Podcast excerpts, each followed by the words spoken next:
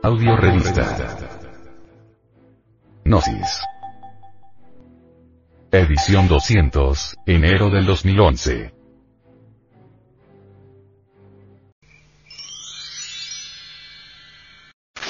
Transformación psicológica. La ley de entropía.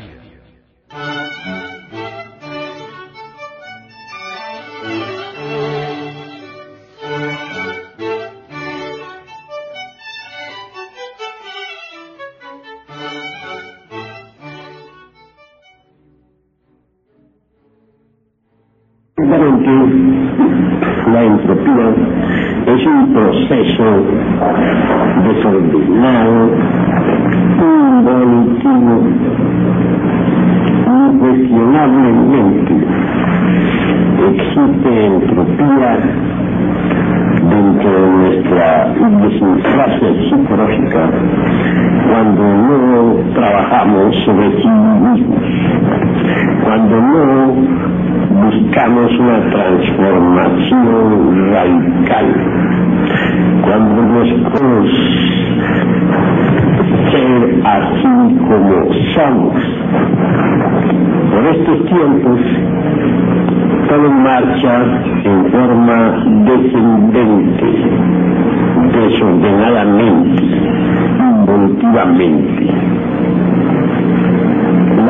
Entropía tiende a igualar todo.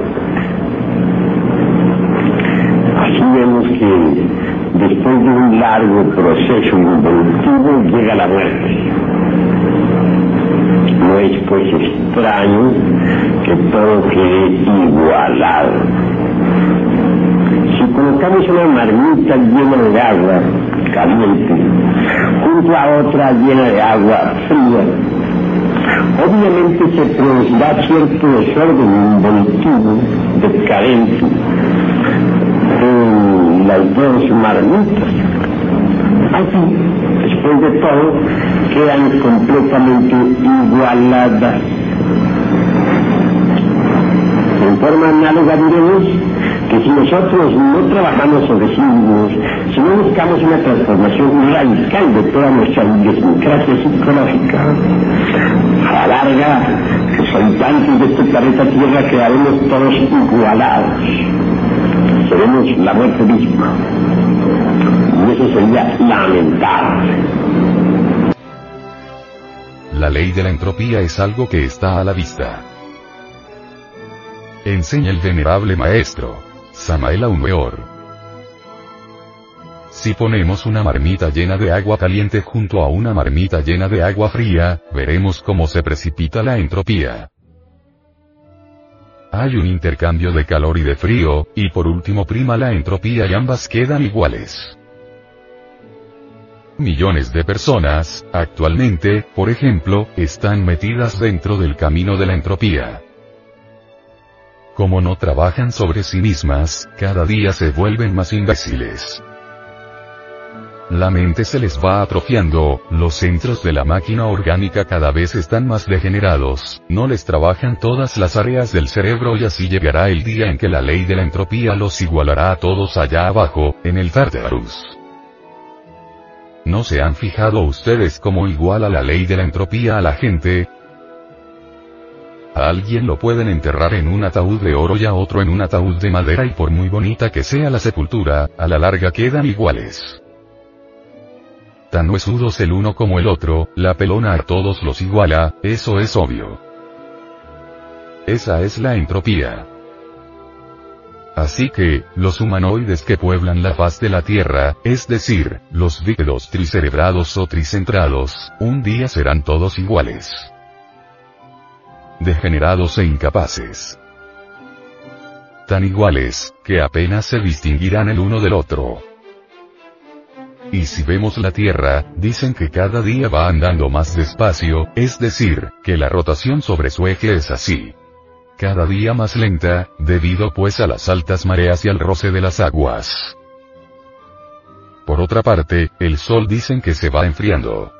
Tal vez sea así, pero si digo que conforme la atmósfera terrestre se vaya enrareciendo, irá perdiendo la capacidad para analizar y descomponer los rayos del Sol en luz y calor.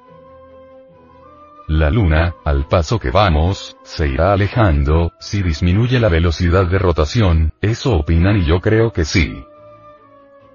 Esa es la entropía. Un día la Tierra será una luna más. La entropía la habrá igualado. Por lo pronto, veámosla como está marchando, toda bajo la ley de la entropía. ¿Cómo se encuentran los mares? Ya están pues convertidos en basureros. Peces moribundos, ríos contaminados, la atmósfera contaminada con smog, frutos de la tierra adulterados. Los sabios, los pseudosapientes, que todos se lo saben, han acabado con los frutos verdaderos de la tierra. Ahora ya no encuentra uno ni manzanas para comer y le toca tragar peroles. Naranjas de California sin semillas. ¿Habráse visto cosa más estúpida? Claro, he ahí la ley de la entropía. Los sabiondos, satisfechos de su sabiduría, sin saber que lo que han hecho es degenerar a los vegetales, haciéndolos marchar por el camino de la entropía. Al paso que vamos, las tierras se irán volviendo estériles. Las explosiones atómicas, pues, acaban de hacer su agosto con ellas y de proseguir así, un día la Tierra quedará igualada, entonces será otra luna. Afortunadamente, la sabiduría, dijéramos, del teomermalogo, lo tiene todo muy bien calculado. Ya sabemos nosotros que solo mediante la transformación es posible vencer a la ley de la entropía, pues la transformación incluye sacrificio. Eso es ostensible. Por ejemplo, si uno sacrifica la bestialidad sexual, esa fuerza nos provee de otra cosa cristaliza dentro, en el ser, en los cuerpos existenciales superiores. Si uno sacrifica la ira, aparecerá la gema preciosa de la mansedumbre. Si sacrifica el ansia de dinero, la codicia insoportable, nacerá en uno, pues, el altruismo.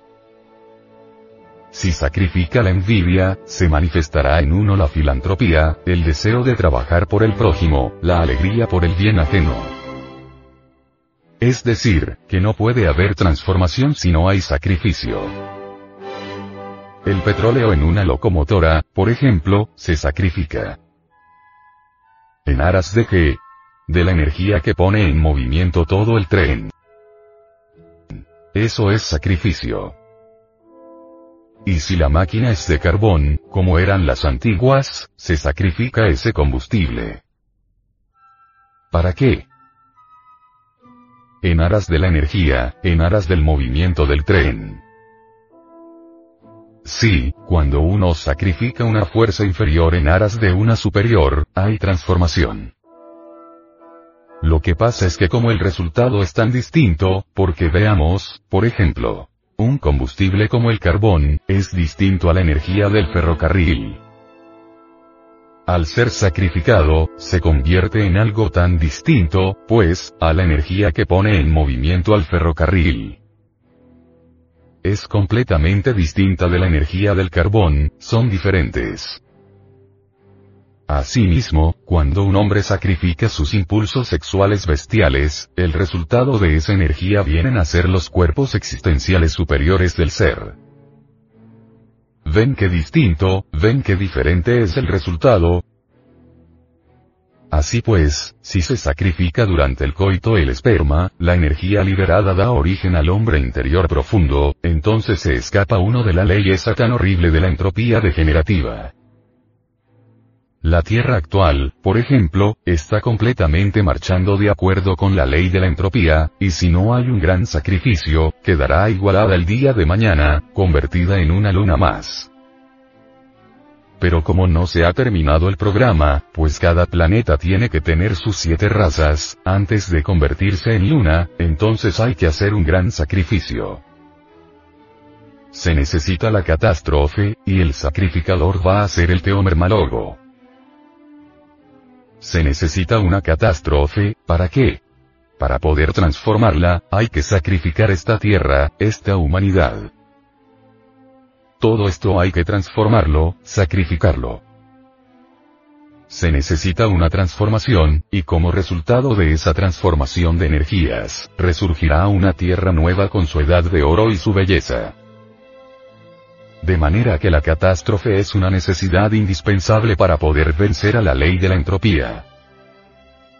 Si no hubiera esa catástrofe, la ley de la entropía, pues, terminaría igualando a la Tierra con la Luna, sería una luna más antes de tiempo. Pero gracias a la transformación que se va a producir con ese sacrificio, que será una catástrofe, surgirá una nueva edad de oro y una nueva humanidad.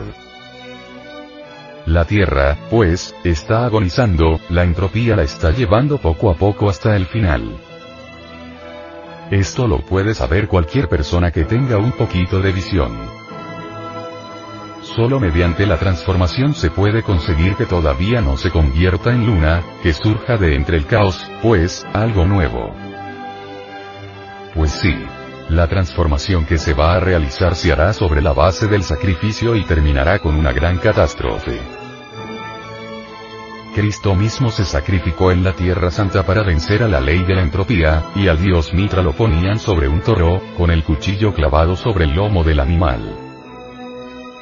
De la sangre que emanaba del toro ese sagrado, brotaban las plantas y todo lo que es, ha sido y será. Eso nos dice lo mismo. Sacrificio, indispensable para la transformación. La transformación urgente para trascender a la entropía. Si uno no hace nada, si no se sacrifica para reducir a polvo los yoes los pecados capitales, será el tragadero de la entropía. Las gentes no quieren ahora sacrificarse, claro, no comprenden la ley del sacrificio. Las gentes creen que la tierra puede ser transformada sin sacrificio, lo cual es absurdo, pues si alguien, por ejemplo, quisiera hacer una labor pero no se sacrificase, tarde o temprano entrará la entropía y fracasará su labor. Pero si uno comienza haciendo una labor sobre la base del sacrificio, producirá transformaciones incesantes y su obra crecerá y será fecunda sobre la tierra. Así será. Así que, si uno nada cambia, si uno nada transforma, si no sacrifica algo, se lo traga la ley de la entropía. Eso es obvio. Vale la pena reflexionar, pues, en todas estas cosas.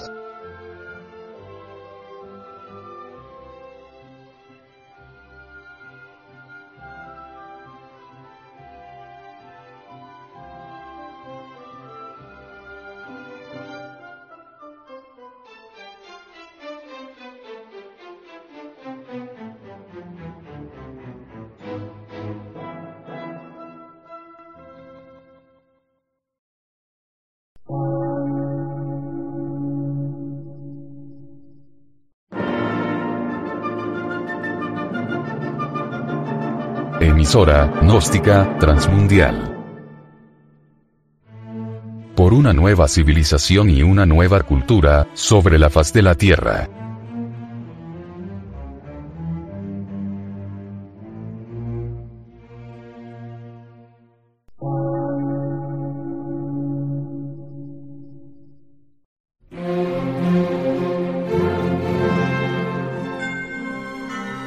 De radiodifusión científico, artístico, místico y filosófico, de la Asociación Colombiana de Centros de Estudios Gnósticos, Antropológicos, Psicológicos y Culturales. A. C.